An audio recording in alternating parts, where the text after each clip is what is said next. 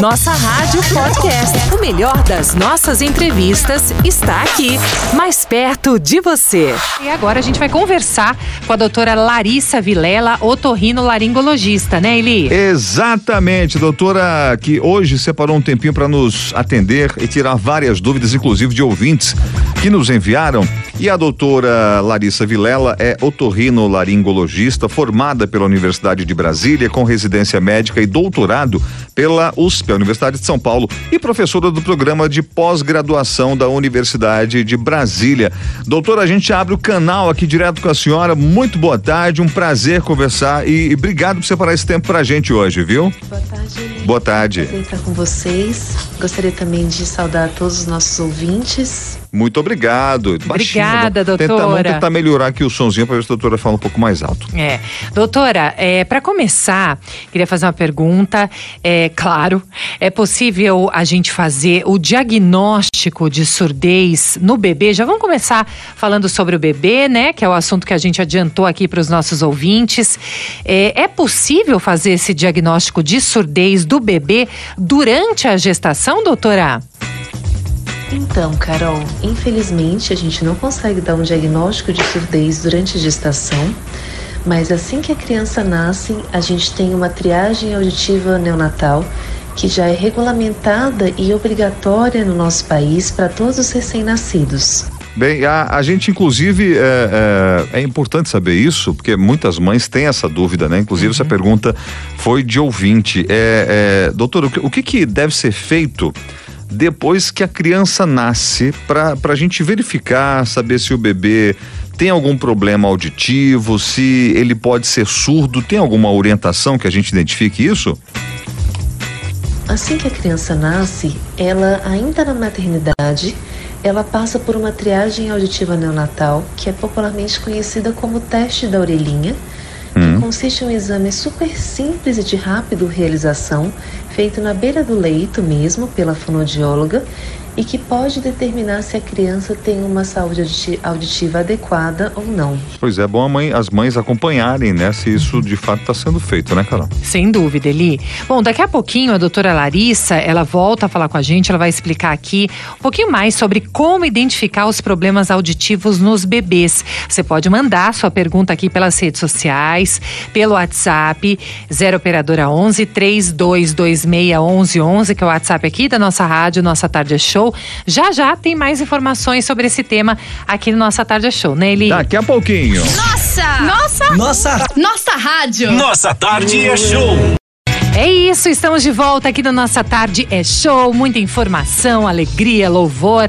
A nossa pergunta do dia hoje, nosso tema, estamos falando do coração, mas já estamos de volta também, conversando com a doutora Larissa Vilela, ela que é otorrinolaringologista, está conversando com a gente hoje sobre como identificar os problemas auditivos nos bebês. É claro que você continua participando com a gente, mande a sua pergunta pelo nosso WhatsApp, 0 operadora 11 32 261111 ou também pelas nossas redes sociais, arroba Nossa Rádio Oficial. Já de volta aqui, eles vão falar, doutora Larissa, quais são as principais causas da perda auditiva nos bebês, doutora? Bom, a perda de audição ela pode ter diversas causas, incluindo as questões genéticas, que são os genes que herdamos de nossos familiares, né?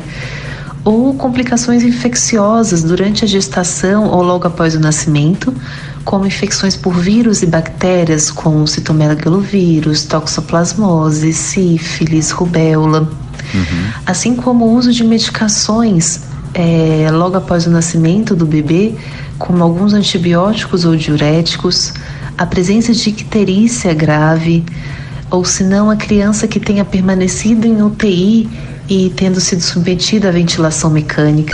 Nossa, muita coisa. Existem outros fatores de risco também para surdez na criança, que são que é o baixo peso e a prematuridade. Bem, a gente pensa também, doutora, sobre a questão do, dos tratamentos, né, para cada estágio desse. Como funciona? Sim, Eli. As perdas auditivas, elas são classificadas em leves, moderadas, severas ou profundas.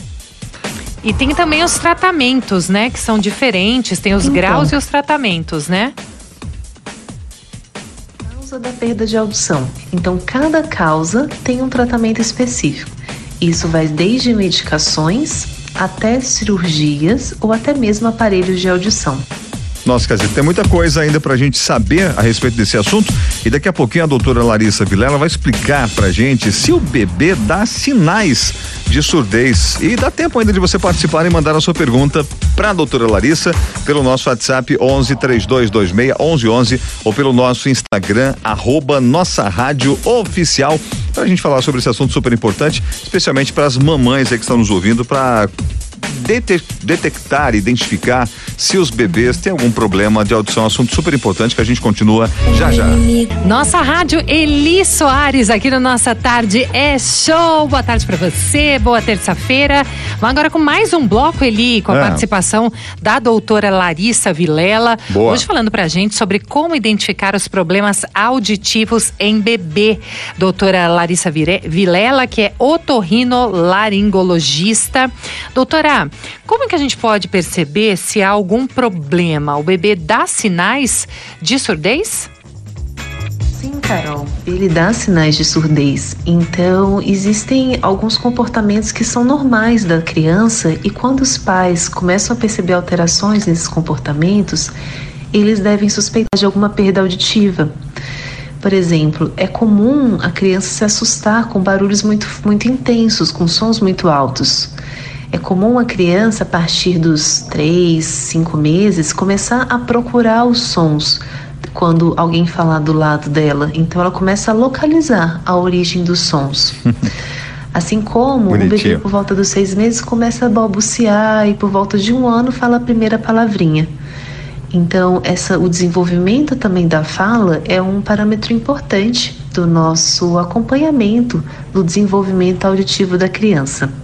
Entendi. Bem, muita gente participando aqui pelo nosso WhatsApp, doutora, pelo 32261111. Tem uma pergunta da Márcia. Ela enviou essa pergunta e vamos ouvir. E se a senhora puder ajudar, nós agradecemos. Vamos ouvir a Márcia. Vamos lá. Oi, nossa rádio. Oi. Tudo bem? Tudo bem. Meu nome é Márcia. E eu queria perguntar para a doutora Sim. se surdez pode ser genética. No caso, hum. eu tenho uma sobrinha que ela foi diagnosticada com surdez. Uhum. Ela tem dois aninhos. E eu queria saber se pais surdos podem ter filhos surdos. Boa pergunta. E se isso é uma probabilidade, é, porque nós pensamos nela também, né? uhum. né? Se, quando ela crescer, se ela tiver filhos, se eles também vão ter é, algum tipo de falta de audição. Uhum. Muito obrigada, nossa rádio. Até mais. Valeu, obrigada, Márcia. Obrigado. Márcia. Doutora, é com a senhora. Pais surdos, hum. eles, a depender da causa, eles têm maior probabilidade de ter bebês surdos, sim. Porque a gente tem uma, uma, uma parte das perdas auditivas que são de origem hereditária. Olha só, curioso isso, né? Boa informação também saber disso aí. E a, a, gente quer agradecer demais, né? Porque assim, todas essas dúvidas tiradas aqui ajudaram muita gente que está nos ouvindo agora e que tem bebês em casa. Sem dúvida. Já pegaram dúvida. algumas dicas aí para identificar qualquer possibilidade de problema na audição é nos isso. bebês, né? Doutora Larissa Vilela esteve aqui com a gente conversando, ela que é otorrinolaringologista.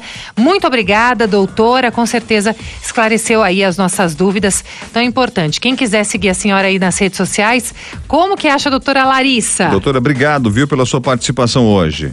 Bom, então eu gostaria de agradecer pela entrevista e a todos que ficaram com a gente. Prazer nosso. É, o meu Instagram é DRA Larissa Vilela. Eu atendo na Clínica Cota, que fica no Hospital Anchieta. Se alguém quiser seguir também a nossa clínica no Instagram, é Cota Otorrinolaringologia. Obrigada. Nossa Rádio Podcast. O melhor das nossas entrevistas está aqui, mais perto de você.